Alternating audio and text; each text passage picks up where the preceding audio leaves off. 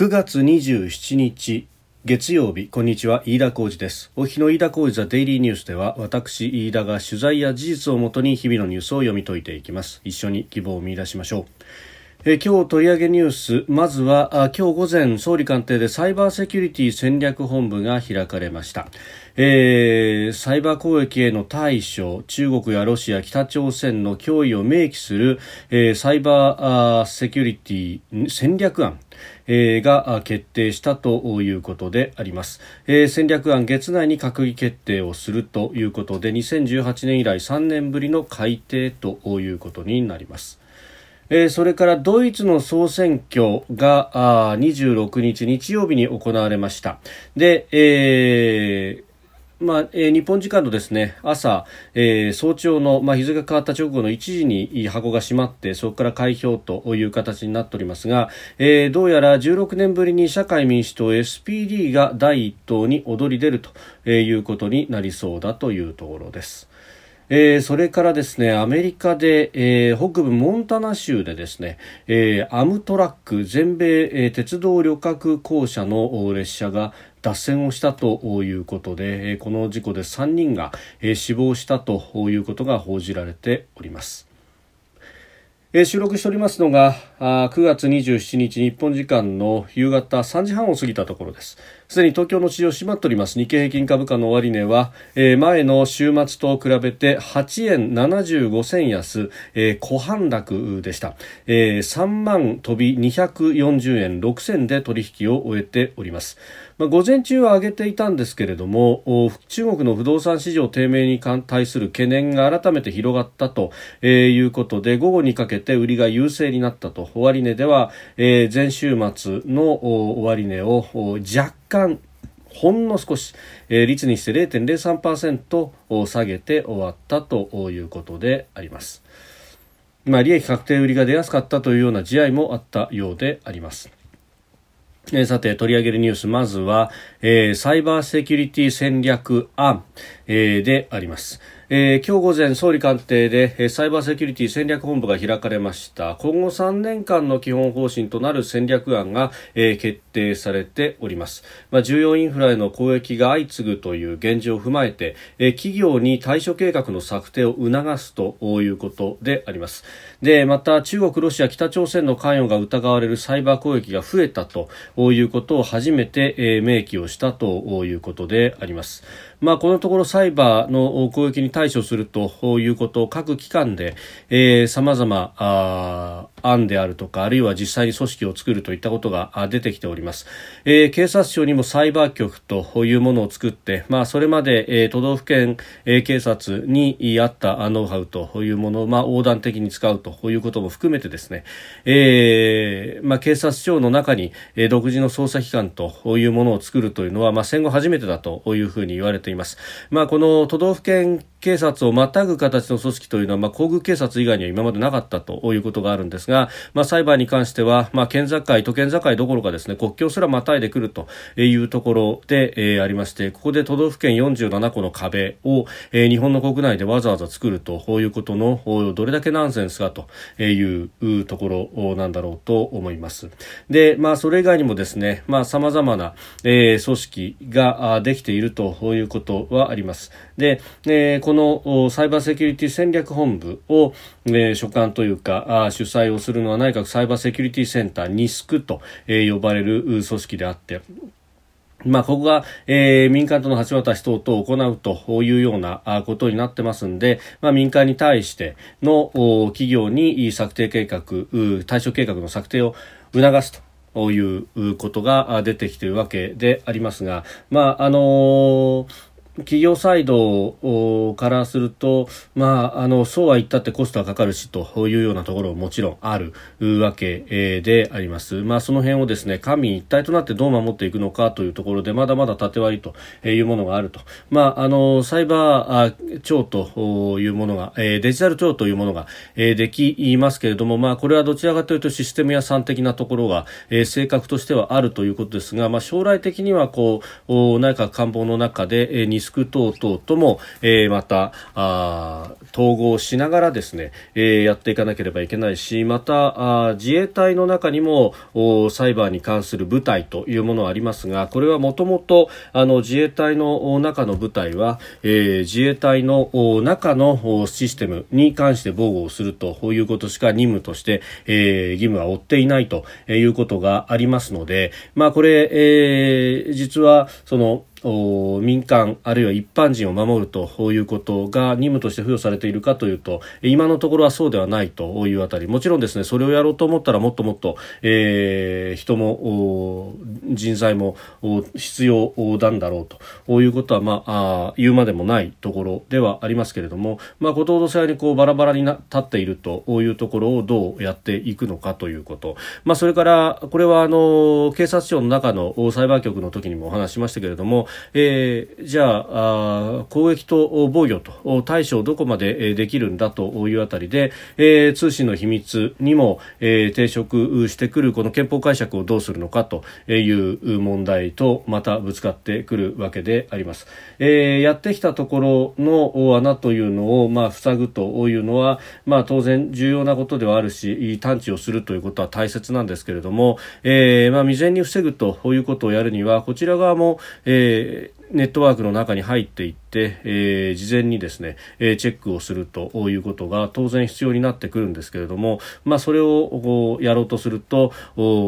通信の秘密というものに、えー、ぶち当たってくるということ、まあ、これはその、えー、テロ攻撃等々サイバー攻撃を受けることのリスクと、えー、天秤にかけてどう判断するかというところに、えー、なろうかと思いますけれどもうん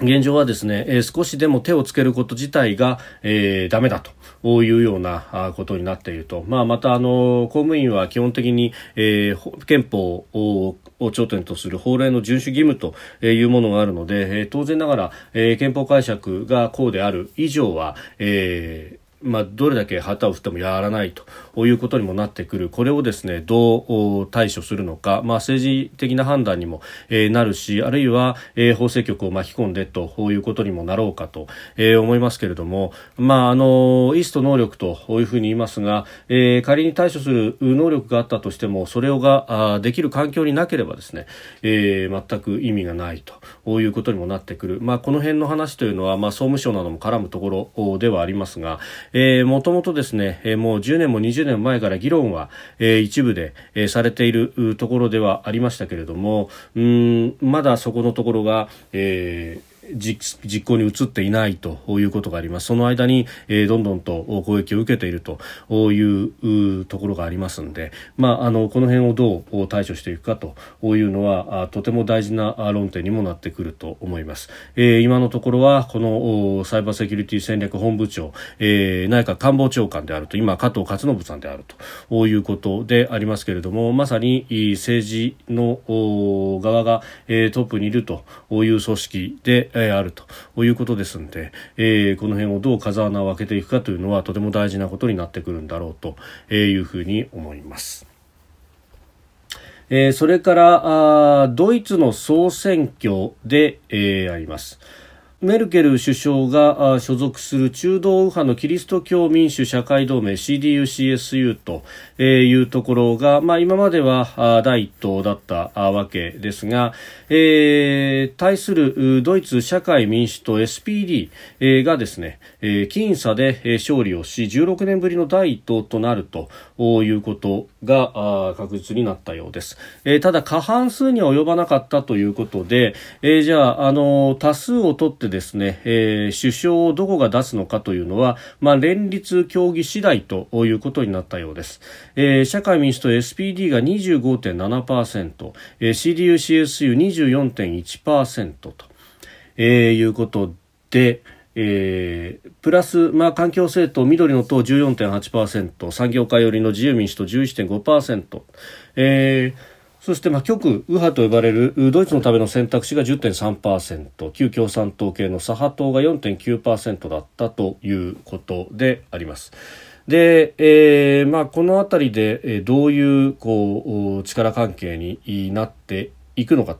というところですが、まああのー一応は今までは二大政党で社民党 SPD と CDU-CSU がえー、まあ、あの、法閣という形でいたわけですけれども、まあ、この得票率と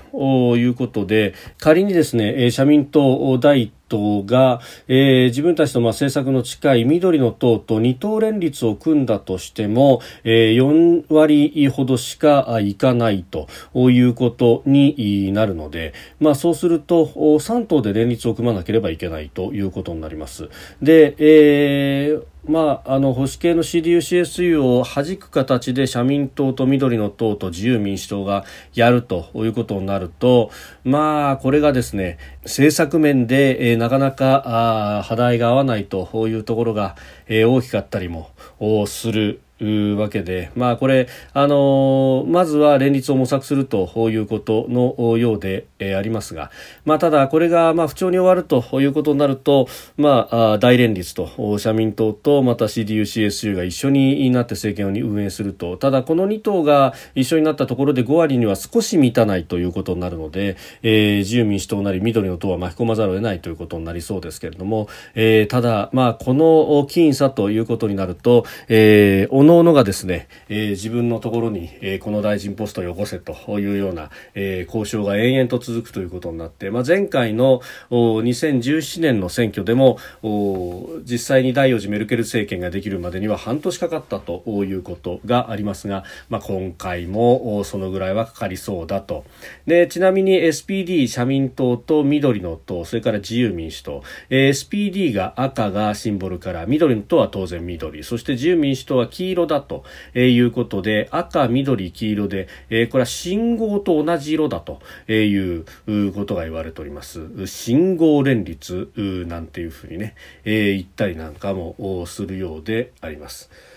一方でですね SPD、SPD は赤ですけれども CDU-CSU がじゃああどうなるかというと CDU-CSU は、えーまあ、黒だということになってですね、えー、黒の CDU-CSU とそれからあの緑の党緑そして、えー、黄色の自由民主党が連立ということになるとこれはジャマイカの国旗にそっくりだというような、えー、ことを言う人もいて信号なのかジャマイカなのかというところ。で、まあ、あの2つの有力有力な選択肢だということが、えー、言われております、えー、ただですね、まあ、これ二大政党がそれぞれ多数派工作をやろうとしてもなかなかうまくいかないということことがあってむしろ、えー、キャスティングボートを握るですね2党、えー、緑の党と自由民主党がまず政策協定を行ってで、えー、それに対して社 SPD ない、えー、CDU-CSU に踏み絵を踏ますというようなシナリオも、まあ、一部にはささやかれていて、まあ、そういったシナリオを模索する向きもあるようでありますが、えーまあ、これももともとは緑の党は環境政党左派系という形そして、えー、自由民主党は先ほど申し上げた通り産業界に非常に近いということで、まあ、どちらかというとですね例えば CO2 一つ取ったって出す側とそれに反対する側みたいな形で、まあ、圧倒的な水と油の感覚がありますんで、えー、ここもなかなかあの一筋縄ではいかないと、えー、いうことでうんこのままいくとなかなか、えー、政権発足しないんじゃないかというようなことも言われております。でもともとですですね、まあ、メルケルさんの党である CDU-CSU が、まあ、政権を長らく担ってきたということもあってでその継続というところで、まあ、選挙戦序盤有利に進めていた部分もあるようなんですけれどもただあの夏に豪雨があってそしてドイツもかなり水害に苦しめられたというところでその被災地訪問に際してですね、えー、CDU-CSU のラシェット氏というまあ、メルケルさんの後継というふうに、まあ、言われていた人がですね、えーまあ、不適切なこう対応というか、まあ、あの笑顔で談笑みたいなことがテレビで抜かれたっていうようなことがあったようでで、まあ、これに対して不謹慎じゃないかと人も亡くなっているんだということが批判されて、えー、かなり人気を落としたということも言われております。うんまあ、そして SPD 社会民主党に関しては、まあ、ある意味二大政党の一翼ということで、まあ、選択肢として、えー、そうは言ったって緑の党もなかなかあの党首の、まあ、いろんな、えー、疑惑がと、まあ、なんか盗作疑惑とかいろんなものが出てきたようですから、まあ、あのその辺で、えー、消去法的選択で SPD が、えー、上がってきたというようなこともあるようでいずれにせよ決め手にかける選挙であったということは免れないようです。まあその辺を考えると少しこれは時間がかかりそうでありますがヨーロッパ全体として、えー、今後どうしていくのかというあたり、まあ、あの今議論になっているところが、えーアメリカ、イギリス、オーストラリアの枠組み、オーカスという枠組みの中で、まあ、フランスが外されたということ、まあ、フランスも起こっていますけれども、まあ、これを EU 全体の問題であると、要するに、アメリカのヨーロッパ軽視であるというふうに捉える向きがあるわけであります。まあその意味でですね、ヨーロッパ一体となって対処していかなければならないというところにおいて、えー、特にこの大陸側のヨーロッパの中で、えー、フランスと、まあ、並んで引っ張っていくというのはドイツであります。そのトップがなかなか決まらないと、えー、いうことになると、これはまた国際政治上はどうなっていくのかなかなか具合が悪いと。で、そこへ来て、えー、10月の終わりには G20 サミットが行われるということでもありますし、まあその辺、こう、中国やロシアといった、えー、国々の付け入る隙というのが相当出てきそうだということであります。まああの、新しい政権ができるまでの間はメルケルさんが首相を続けるということがありますので、まああの、ある程度メルケルさんが存在感は示せるとは思いますけど、まあいずれにせよですね、もう引退が決まっているるという人が、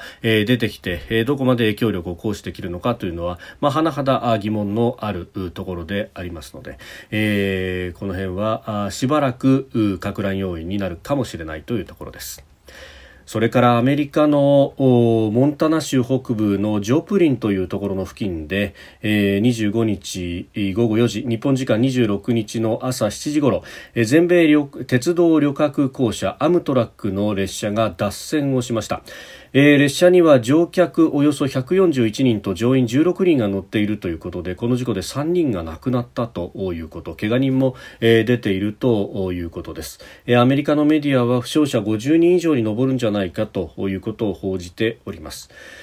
で、この、まあ、鉄道事故ということなんですが、まあ、アメリカの場合はですね、日本と違って、えー、鉄道の、まあ、役割、特にお客さんを乗せて走るという役割が、えー、相当、後ろに引いているというかですね、まあ、一旦はほぼ旅客列車ないというところまで行ってたものが、まあ、アムトラックというもので、えー、少し持ち直してきたというようなことが言われているところであります。で、この全米鉄道旅客公社というふうになっていますが、基本的にですね、鉄道輸送は貨物が中心で、そして、えー、線路も基本的には貨物鉄道が各社が保有しているということが言われておりますでその線路を借りる形でこの旅客列車が仕立てられているということで、えー、そもそもがですね天変地異などがあって、えー、鉄道が止まるということになると優先して貨物列車が走るということになるので旅客列車は結構待たされてダイヤも頻繁に乱れると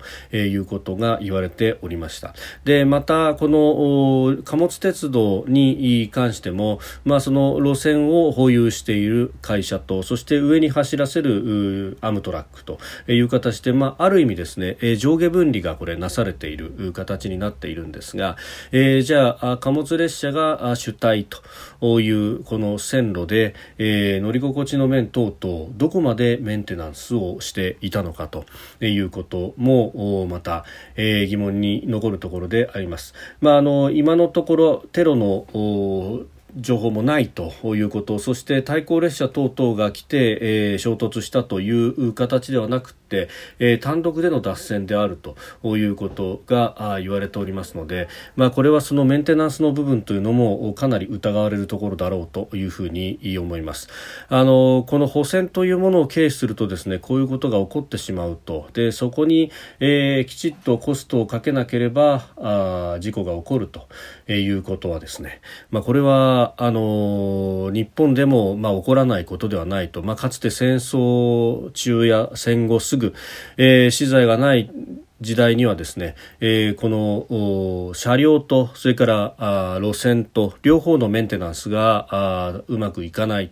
ということから、えー、大惨事が、えー、何度も引き起こされていたということもありますし、えー、また台所事情からなかなか補選もできないと、まあ、それ以外にもさまざまな、ね、要因が、えー、組合等々の要因というのも指摘されているところですけれども、えー、JR 北海道の、えー、貨物列車の転覆等々という事故もその補選の部分というのが指摘されるところであります。全くだから人事というわけにもこれはいかないと、まあ、あのインフラの老朽化というものは鉄道のみならずですねアメリカ国内でも高速道路も相当劣化しているというようなことであるとか言われていますけれどもうんそれがこういった形で、まあ、あの最悪の形で出てしまったということなんだろうと思いますし、えー、ある程度きちっとインフラはメンテナンススでお金をかけなければいけないと。思ってこれを他山の石とすべしというふうにも思いますし、えー、亡くなられた方の冥福を祈りたいというふうに思うところであります。飯田浩司ザデイリーニュース月曜から金曜までの夕方から夜にかけてポッドキャストで配信しております。番組ニュースに関してご意見感想飯田 TDN アットマーク Gmail.com までお送りください。飯田浩司ザデイリーニュースまた明日もぜひお聞きください。飯田浩司でした。